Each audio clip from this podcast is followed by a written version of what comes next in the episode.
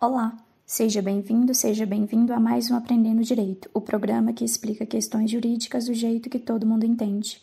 Meu nome é Dominique Barroso, sou extensionista da PUC Minas e serei uma das apresentadoras de hoje. Oi, pessoal! Quem está falando é a Mariana. Eu também sou estudante da PUC e o episódio de hoje é uma completa novidade.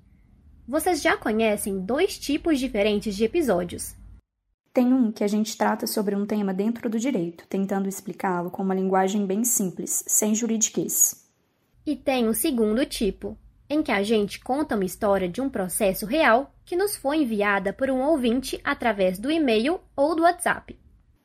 A gente acaba de inventar um terceiro tipo de programa, que é o de hoje. Nele, a gente se debruça sobre a biografia de alguém que é ou que foi famoso e que teve em sua vida algum episódio jurídico marcante. Para a estreia, vamos contar o caso da socialite mineira Ângela Diniz, que foi assassinada por seu então namorado, conhecido como Doca Street, em 30 de dezembro de 1976. Embora o nosso foco seja discutir o que aconteceu no processo que julgou o assassinato, sentimos a necessidade de nos dedicarmos, neste episódio, a explorar a história da vida da Ângela quem era a Ângela, como ela vivia, o que a sociedade da época dizia sobre essa mulher. Pensamos que, só assim, conseguiremos entender o contexto em que ocorreu o julgamento. Além disso, a narrativa que faremos hoje permitirá uma compreensão mais precisa da decisão final, bem como do processo em si, que definiu se Doc Street era ou não culpado pelo assassinato de Angela. Então pronto. Excepcionalmente hoje, o programa vai ser um pouco mais sobre a Angela, e não sobre o processo que julgou o assassinato da Ângela. Hoje tem um pouco mais de história e um pouco menos de direito. Na semana que vem a gente inverte. Ficou curioso e quer saber mais? Então aumente o som e fique ligado, porque o Aprendendo Direito está só começando.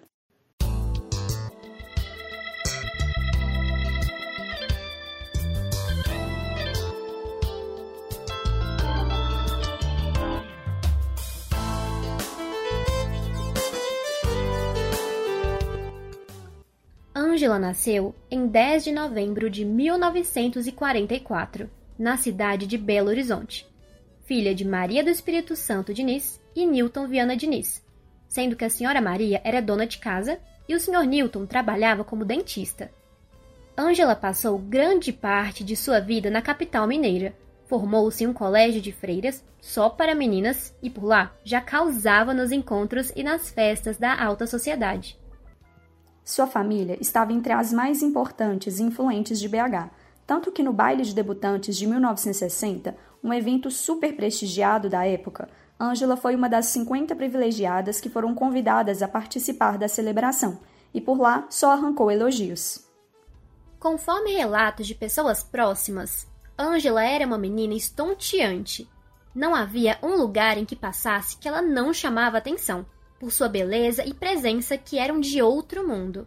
Porém, não eram só suas características estéticas que impressionavam os mineiros.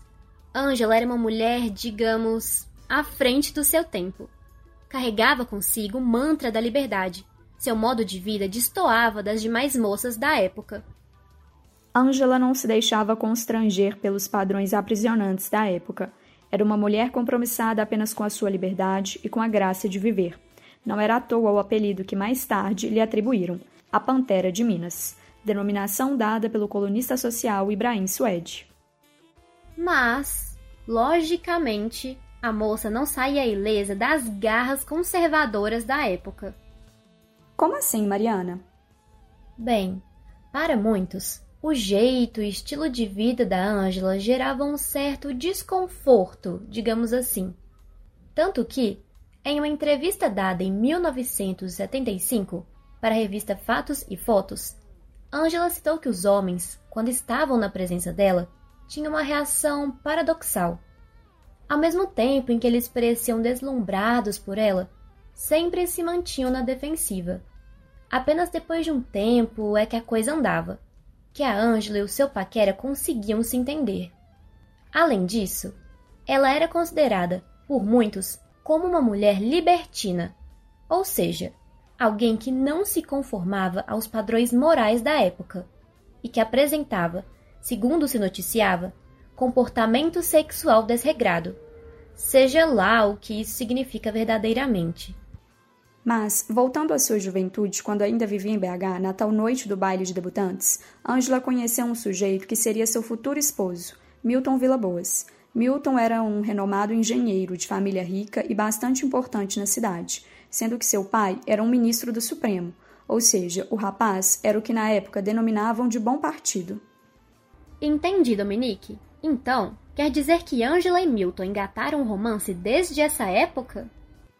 Na verdade, Apesar de Milton Villaboas ter se encantado por Ângela, chegando até mesmo a dar diversos presentes para ela, como joias e flores, Ângela acabou se apaixonando pelo jovem Parker Cavalcante de Carvalho, um rapaz boa pinta da época. Parker e Ângela ficaram noivos no início de 1962. Porém, poucos meses depois, surgiu o anúncio de que o casório tinha caído por terra.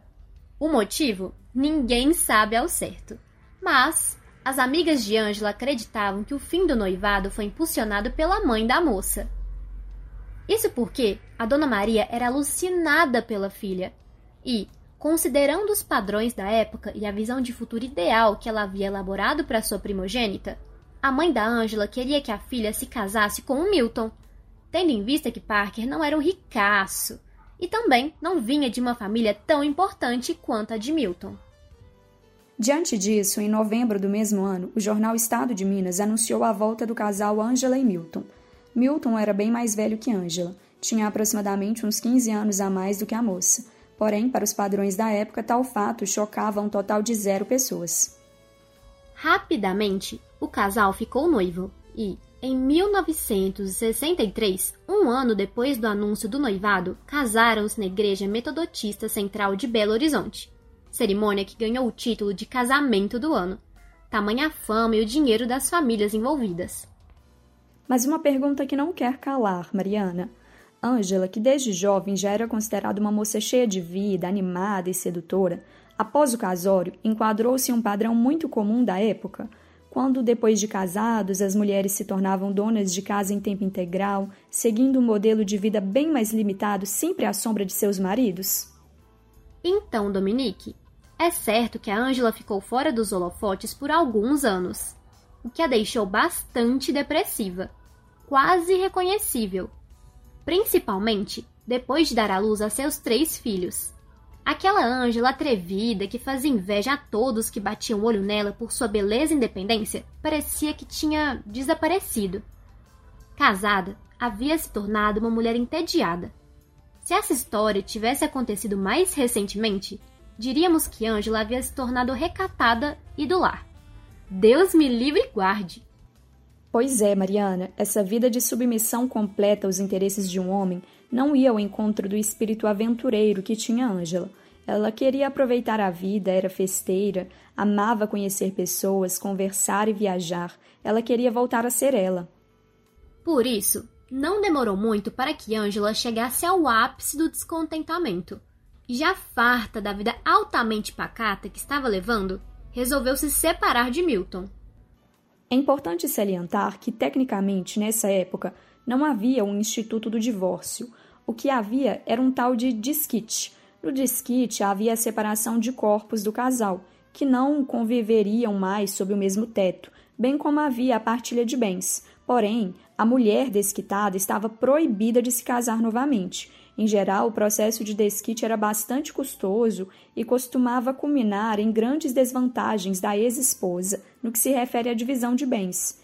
Embora neste caso específico a Ângela tinha ficado com alguns imóveis, o que lhe doeu foi o que o judiciário determinou que os seus filhos deveriam viver na casa do pai e dos avós, nunca na casa da Ângela. Até dentro do judiciário, no processo de desquite, era claro o tanto que a mulher desquitada era mal vista. Aquilo foi um baque para Angela, que não queria ser privada do contato com seus filhos. Por outro lado, com o desquite, Angela ganhou asas e, novamente, foi destaque de capas de revistas em Minas. Ela voltou a frequentar festas e eventos da alta sociedade mineira, encantando alguns e gerando a ira de outros. Em uma dessas festas chiques, Angela conheceu o famoso Tuca Mendes, dono de uma das maiores empreiteiras do país. Esse foi um dos mais polêmicos romances de Ângela, devido ao fato de Tuca ser casado. Diante disso, o caso dos dois era um escândalo que só. Apesar dos olhares incriminadores, os dois não pareciam ligar muito, não. Andavam juntos a todo momento. Nessa época, apesar de trazer um grande sofrimento para a família, era bastante normalizado os homens traírem suas esposas e o casamento continuar mesmo assim. Absurdamente, em casos de adultério, o homem, que é o mais errado nessa história, era enaltecido, considerado um garanhão, e a amante era taxada de puta. Apesar dos pesares, Angela parecia estar focada em curtir o momento e as viagens que fazia junto com Tuca Mendes. No entanto, não demorou muito para que o romance chegasse ao fim. O que aconteceu, Dominique? O Tuca reconheceu a gravidade da situação e resolveu cuidar da sua família? Infelizmente, Mariana, não foi por causa disso não. Aconteceu uma tragédia, um assassinato. Em meados de 1973, Angela ligou desesperada para a mãe que foi até a sua casa. Chegando à casa da filha, Dona Maria se deparou com um corpo no chão. Logo reconheceu o cadáver. Era o adolescente, José Avelino dos Santos, conhecido como Zé Preto. Mas que horror, Dominique! Como assim? O que houve? Por que o corpo de um jovem estava estendido no chão da casa de Ângela? Bem, a situação é bastante delicada. Acontece que só daremos mais detalhes sobre o trama da vida da Ângela no próximo episódio do Aprendendo Direito. Infelizmente, o nosso tempo de hoje já acabou. Eita! Passou tão depressa que eu nem vi a hora passar. Agradecemos a sua audiência e também às rádios parceiras que, apesar da falta de recursos do projeto, toparam nos colocar no ar.